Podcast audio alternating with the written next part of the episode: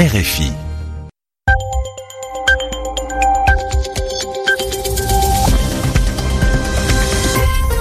Merci d'écouter Radio France Internationale. Nous sommes en direct de Paris, où il est 22 heures. François Bernard. Bonsoir, merci d'être à l'écoute du journal en français facile en compagnie de Céline Pellarin. Bonsoir Céline. Bonsoir François, bonsoir à tous. Au sommaire de l'actualité de ce samedi 8 juillet, le G20 trouve un accord pour une déclaration commune sur le climat. Au Venezuela, la libération pour raison médicale de l'une des figures de l'opposition, Leopoldo Lopez. Manifestation dans les territoires palestiniens. Des journalistes dénoncent les violations de la liberté de la presse. Et comme chaque samedi, le mot de la semaine de Yvan Amar, ce soir le mot Jupiter. Le journal. Le journal en français facile. En français facile. Le sommet du G20 s'est achevé dans l'après-midi dans une ambiance tendue à Hambourg. Plusieurs dizaines de milliers de personnes ont encore défilé pour exprimer leur rejet de la mondialisation. Cette nouvelle manifestation s'est déroulée sans affrontement sérieux cette fois.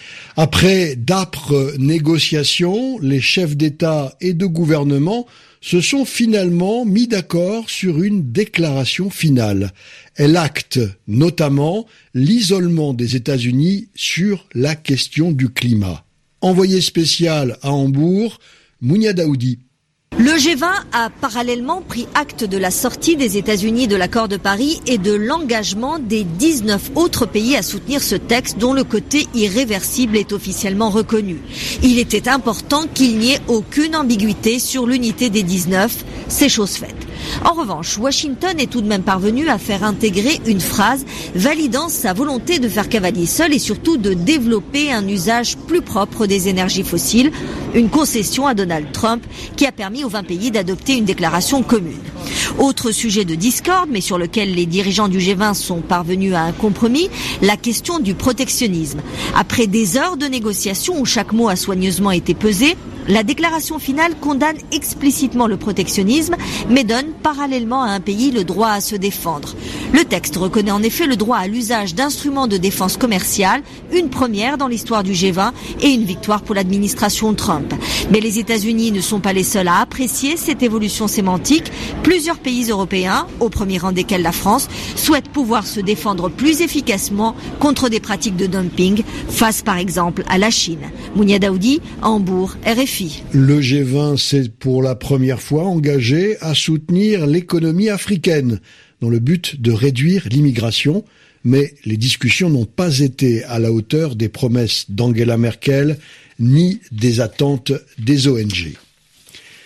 L'information est une surprise étant donné l'évolution de la crise au Venezuela.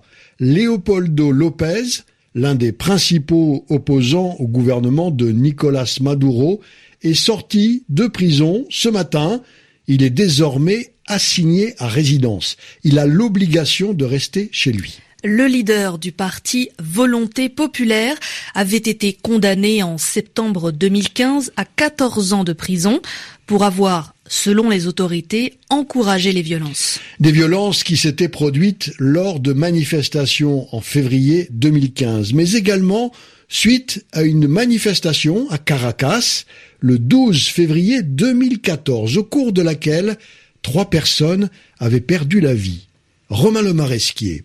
La décision a été prise par le président du tribunal suprême de justice, Michael Moreno. Leopoldo Lopez est sorti de la prison militaire de Ramos Verdes située à Caracas à 4 heures du matin. Désormais, le chef de file du parti Volonté populaire est assigné à résidence. Selon le tribunal suprême, cette décision a été prise pour des raisons de santé et également suite à des erreurs de procédure, ce que n'a pas mentionné l'avocat espagnol de Leopoldo Lopez qui a pourtant été le premier à rendre public l'information ce samedi matin.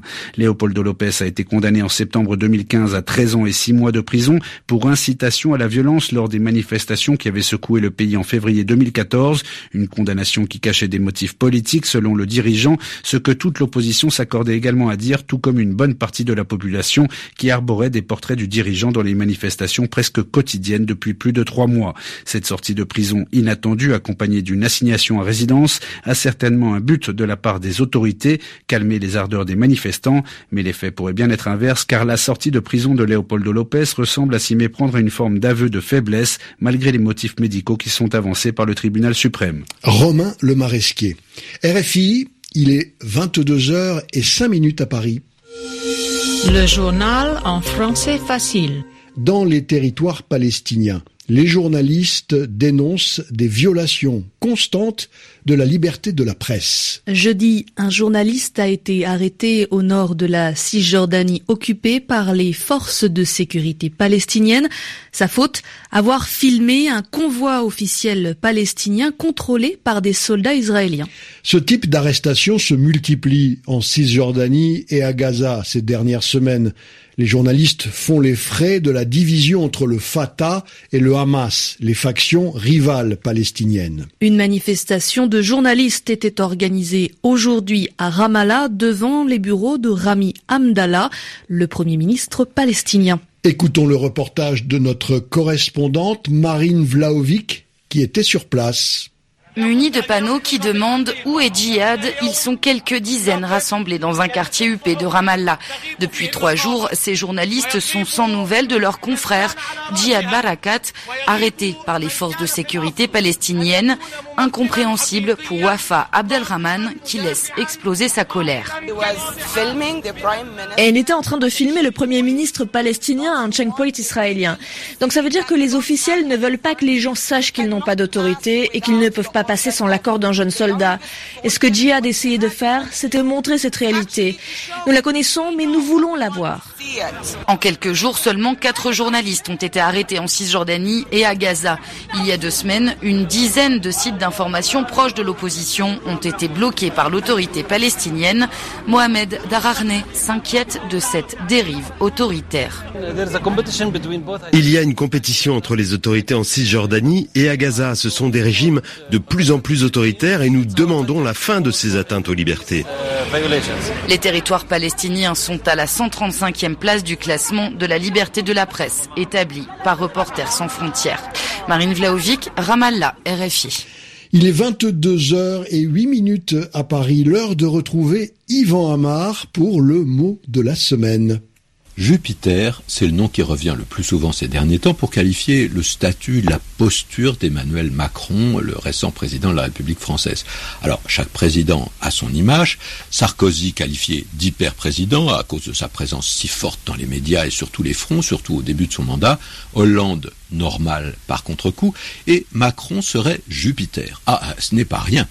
Parce que Jupiter, chez les Romains, c'est le dieu des dieux, le premier d'entre eux, qui brille d'abord par sa majesté.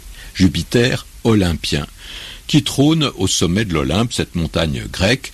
En effet, les dieux romains sont hérités de la tradition grecque. Jupiter qu'on représente armé de sa foudre, c'est en effet le dieu du tonnerre qui a un éclair dans la main, qui manie et maîtrise cette arme terrifiante faite pour foudroyer, anéantir d'un coup ceux sur qui sa colère peut s'abattre. Donc on craint cette colère, mais elle ne se manifeste pas si souvent que ça.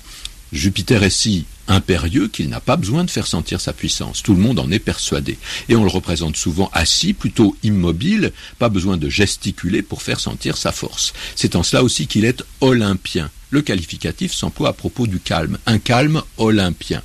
Pas d'hystérie, pas d'énervement, comme si toute situation était maîtrisée sans que cela affecte sa sérénité. Jupiter, c'est aussi un amoureux impénitent qui s'éprend de toutes les belles mortelles pour les séduire ce n'est pas difficile quand on est le dieu des dieux, il change constamment de forme, il se métamorphose en taureau, en pluie. Mais quand on pense à lui, c'est sous sa forme d'origine qu'on se le représente, imposant, barbu, d'un certain âge, ce qui correspond peu à l'aspect réel d'Emmanuel Macron, mais peu importe, on est dans le symbole. Yvan Amar. Du sport, du cyclisme avec euh, Lilian Calmejane qui a remporté la huitième étape du Tour de France dans la station des Rousses pour la première grande victoire à l'âge de 24 ans. Et puis le Britannique Chris Froome qui conserve le maillot jaune de ce tour. Et du tennis à Wimbledon, Adrian Manarino élimine Gaël Monfils et s'offre une place en huitième de finale du tournoi. Il affrontera Novak Djokovic à cette occasion. Roger Federer poursuit sa route en toute sérénité. Vainqueur sept fois de l'épreuve, il s'est qualifié face à l'Allemand Zverev. C'est la fin de ce journal en français facile. Vous pouvez le retrouver sur notre site internet à l'écrit et à l'audio. Merci de l'avoir suivi. À demain.